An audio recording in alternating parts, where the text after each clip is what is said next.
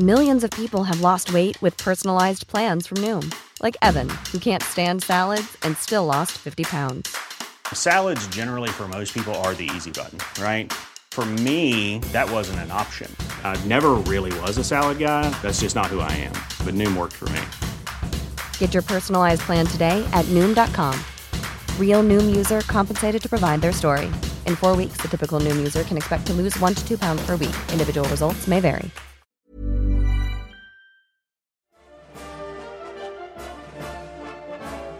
Cela pourrait paraître contre-intuitif dans un pays qui a décapité son roi, mais il existe encore des partisans de la monarchie en France. En fait, ils n'ont jamais vraiment cessé d'exister, et certains d'entre eux militent activement pour le retour de la monarchie. Un projet fou, qui semble impossible, tant la République s'est enracinée dans l'Hexagone, mais que nous allons réaliser en vidéo. Bonjour à tous chers abonnés et spectateurs, aujourd'hui pour la première fois sur ma chaîne, je vais m'essayer à l'exercice de la politique fiction. Et si la monarchie revenait un jour en France Sous quelle forme Dans quel contexte Qui deviendrait le roi Quel pouvoir aurait-il Et se ferait-il décapiter à nouveau? Bonne ambiance sur cette chaîne. On va tenter ensemble de voir un scénario qui verrait en 2027 un candidat monarchiste élu à l'élection présidentielle, avec en préambule tout de même un petit état des lieux du royalisme en France. Mais avant, générique.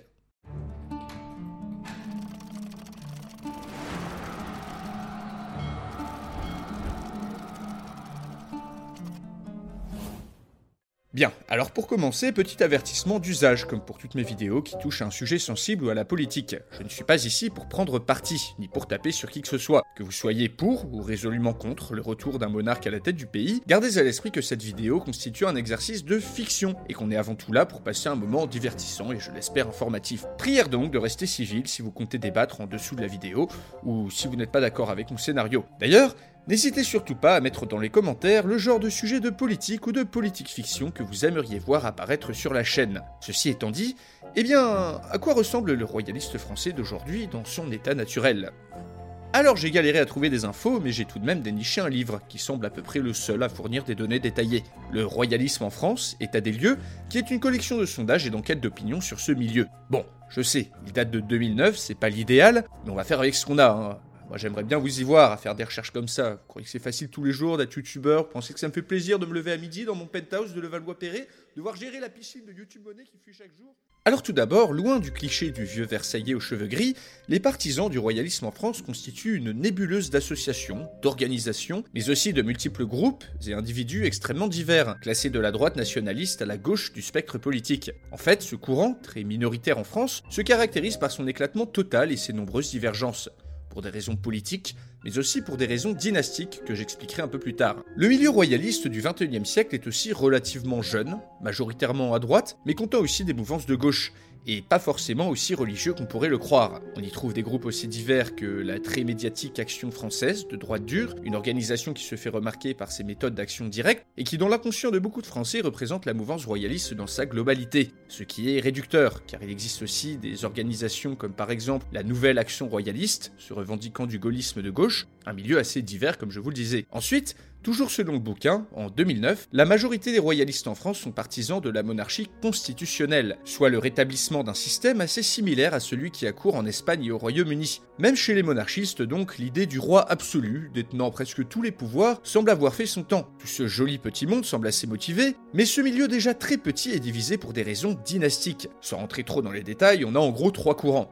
D'abord les légitimistes, partisans de la lignée des Bourbons, dont l'actuel représentant est Louis-Alphonse de Bourbon, soit Louis le XXe. Ensuite, les orléanistes, partisans de la dynastie des Orléans, dont l'actuel représentant est le comte de Paris, Jean d'Orléans, soit Jean le IVe. Et enfin, le reste est constitué de la majorité silencieuse, ceux qui ne se positionnent pas en faveur de l'un ou de l'autre. Il y a d'autres courants très minoritaires, mais bon, je vais pas tous les présenter. Il faut savoir que depuis la candidature de Bertrand Renouvin à la présidentielle de 74, eh bien la retranscription politique du courant royaliste n'existe plus tellement. On peut apercevoir certaines organisations de ci de là, à la commémoration de la mort de Louis XVI par exemple, dans de rares manifestations publiques, ou à donner ponctuellement des consignes de vote, mais c'est à peu près tout. À noter également, une enquête d'opinion révèle que 80 des Français seraient hostiles à ce que la fonction de chef de l'État soit toujours assumée par un roi. Le rétablissement de la monarchie semble donc assez compliqué à réaliser en l'état actuel. Mais imaginons, imaginons qu'un candidat à la présidentielle se propose de rétablir la monarchie en France et réussisse. Comment, sous quelle forme? On va voir ça tout de suite. Et si vous êtes nouveau sur la chaîne, n'hésitez pas à vous abonner si le concept vous plaît. Sur ce, place au scénario. Ready to pop the question? The jewelers at BlueNile.com have got sparkle down to a science with beautiful lab grown diamonds worthy of your most brilliant moments. Their lab grown diamonds are independently graded and guaranteed identical to natural diamonds, and they're ready to ship to your door. Go to Bluenile.com and use promo code LISTEN to get $50 off your purchase of $500 or more. That's code LISTEN at Bluenile.com for $50 off. Bluenile.com code LISTEN.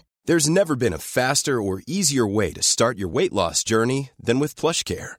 PlushCare accepts most insurance plans and gives you online access to board certified physicians who can prescribe FDA approved weight loss medications like Wigovi and Zepbound for those who qualify. Take charge of your health and speak with a board certified physician about a weight loss plan that's right for you. Get started today at plushcare.com slash weight loss. That's plushcare.com slash weight loss. Plushcare.com slash weight loss.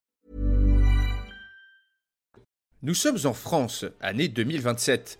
Le ou la présidente de ce scénario présente un bilan calamiteux, et la République montre plus que jamais ses divisions internes à la face du monde. Les citoyens ne s'intéressent plus à la politique, et l'abstentionnisme atteint des records sur fond de crise économique post-Covid. Donc imaginons que dans ce futur fictionnel, en 2027, les royalistes sont devenus une force politique importante dans le paysage français, assez en tout cas pour avoir une chance à la présidentielle.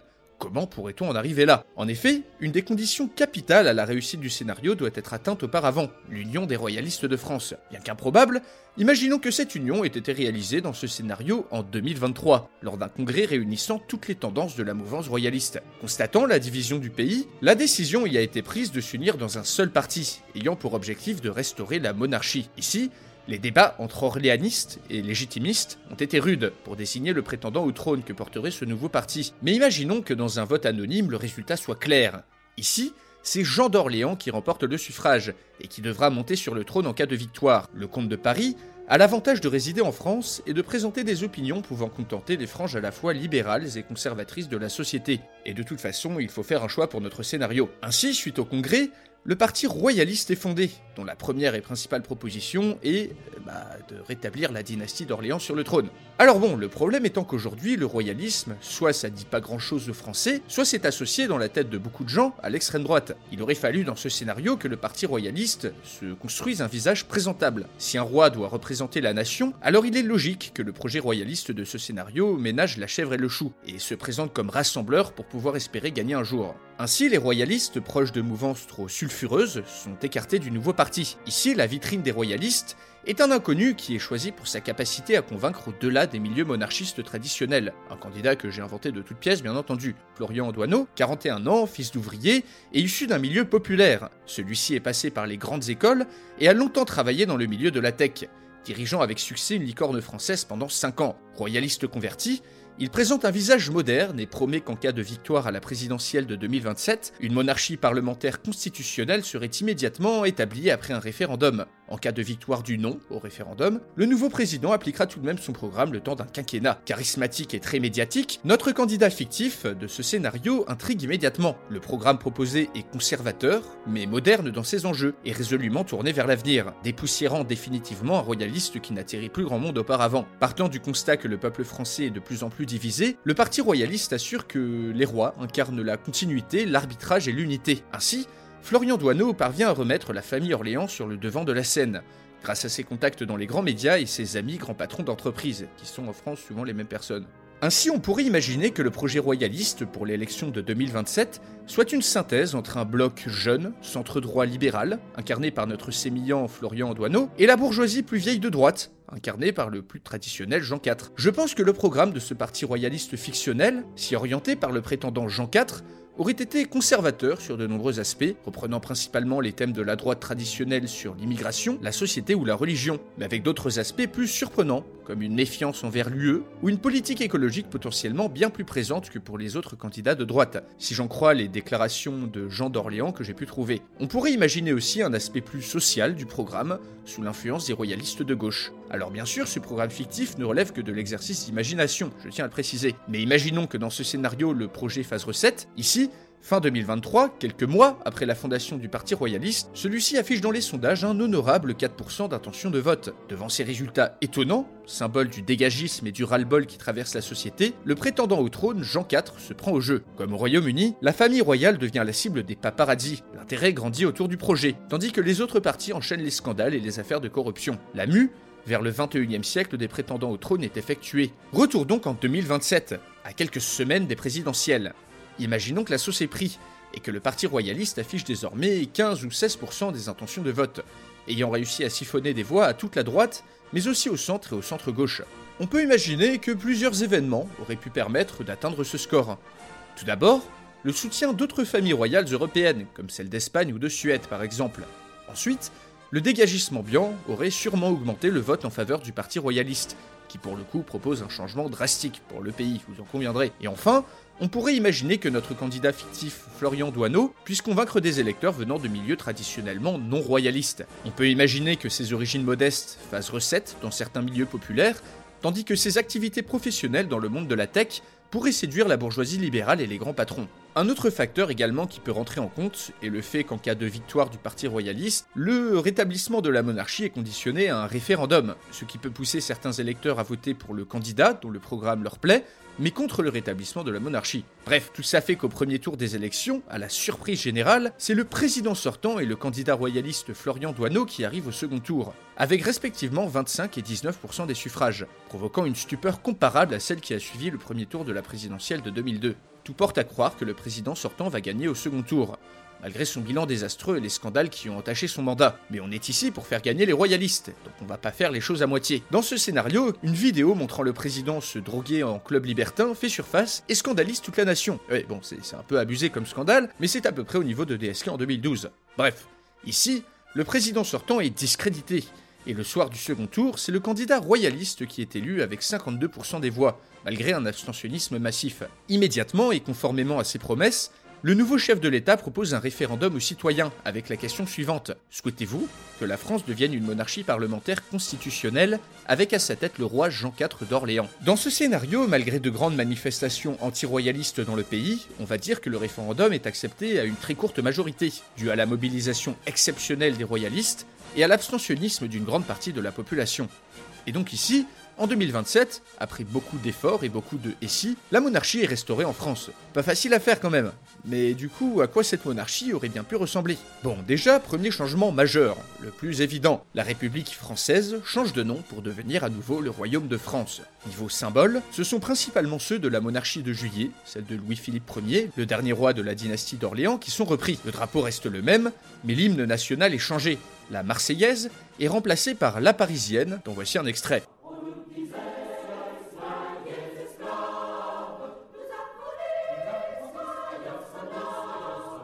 Plus compliqué à chanter, mais franchement, il y a pire comme hymne national, je trouve. Tout comme son prédécesseur, Jean d'Orléans devient roi des Français, et non roi de France sous le nom de Jean IV. Selon ses souhaits, encore une fois tiré de ses déclarations que j'ai pu trouver, le nouveau système mis en place suite au référendum est inspiré du système royal espagnol, c'est-à-dire une monarchie parlementaire constitutionnelle. Ainsi, le Sénat subsiste, mais l'Assemblée nationale devient la Chambre des députés, avec un mode d'élection plus ou moins similaire à la Ve République. Contrairement par exemple au Royaume-Uni avec la Chambre des Lords, où les membres sont nommés à vie. Ici, plus de Premier ministre, c'est un président qui est proposé par le roi et validé par les députés et le Sénat. L'élection législative devient donc l'élection qui compte pour désigner le gouvernement et le suffrage universel direct disparaît. Le président est nommé par le roi pour 4 ans et doit lui prêter serment. Niveau pouvoir, Jean IV peut promulguer les lois, les référendums, ou même prendre la décision de dissoudre les assemblées, mais seulement sur proposition des députés car seul le président et le gouvernement disposent du pouvoir exécutif dans ce nouveau système. En fait, comme en Espagne,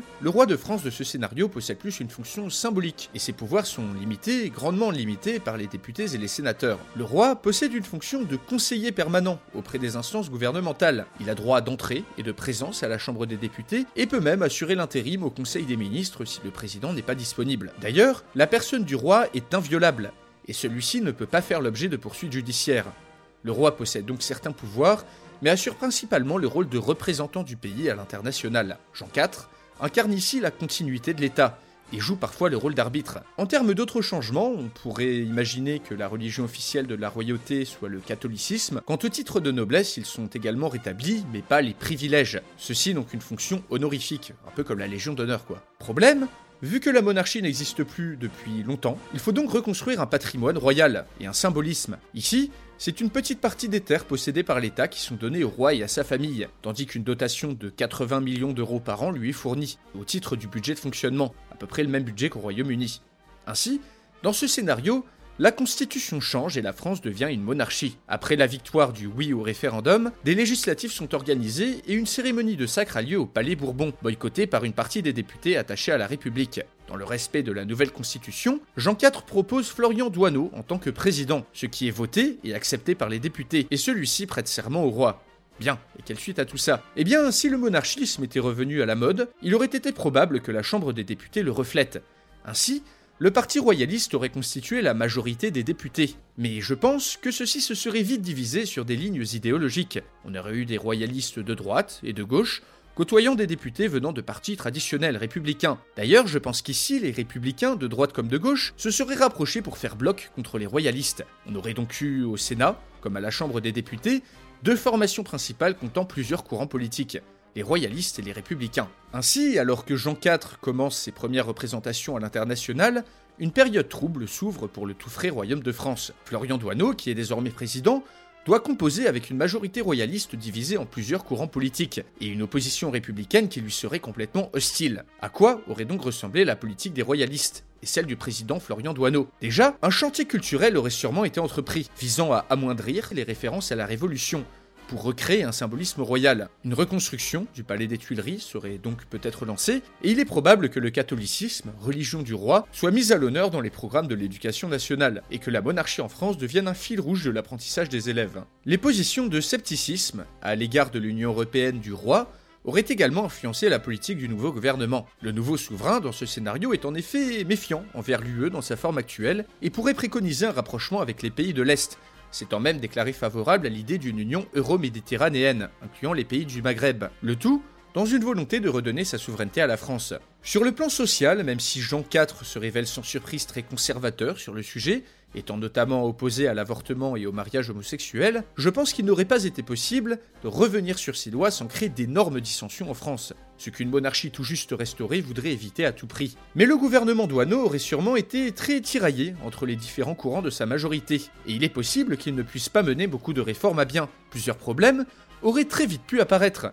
Déjà, le remplacement du gouvernement si l'opposition ou certains royalistes réussissent à paralyser son action, ce qui pourrait provoquer d'autres législatives et mettre au pouvoir un parti républicain ou un courant royaliste n'ayant pas les mêmes idées que le roi, chose de toute façon inévitable sur le long terme. On pourrait aussi évoquer le fait que le système monarchiste à l'espagnol fait la part belle aux grands partis et pourrait éclipser les plus petites formations politiques qui ne seraient plus capables de faire entendre leur voix. Ensuite, la famille royale serait très très très surveillés. Les paparazzis, les politiques, les républicains, il faudrait pour la dynastie des Orléans marcher sur des œufs et éviter à tout prix le scandale. Si la monarchie est récente en France, forcément légitime pour tout le monde, il suffirait d'une polémique pour la discréditer. Les exemples à l'étranger ne manquent pas, entre les histoires impliquant des membres de la monarchie espagnole ou britannique. Ensuite, le budget de la royauté ne manquerait pas de soulever de nombreuses objections. Et enfin, si les royalistes se divisent, il risque d'être très difficile d'adopter une position et un programme cohérent. On pourrait même imaginer des ultra-royalistes favorables à la monarchie absolue être élus au Parlement. Pour conclure, J'ajouterai qu'en cas de restauration, je suis personnellement persuadé que le prétendant Bourbon, ou même encore l'héritier de la dynastie Bonaparte, feront tout leur possible pour remplacer le roi par leur personne. Je pense que si la monarchie est de retour en France contre toute attente, ceux-ci ne tarderont pas à faire valoir leurs prétentions. Menant une répétition à plus grande échelle des conflits dynastiques divisent déjà le milieu royaliste contemporain. Quelle suite pour cette France, à la monarchie restaurée? Quel pourrait être le futur de l'Europe, des relations internationales ou de la société française? Je vous laisse en discuter de manière civile dans les commentaires. Mom deserves the best, and there's no better place to shop for Mother's Day than Whole Foods Market. They're your destination for unbeatable savings, from premium gifts to show-stopping flowers and irresistible desserts. Start by saving 33% with Prime on all body care and candles. Then get a 15-stem bunch of tulips for just $9.99 each with Prime. Round out Mom's menu with festive rosé, irresistible berry chantilly cake, and more special treats. Come celebrate Mother's Day at Whole Foods Market.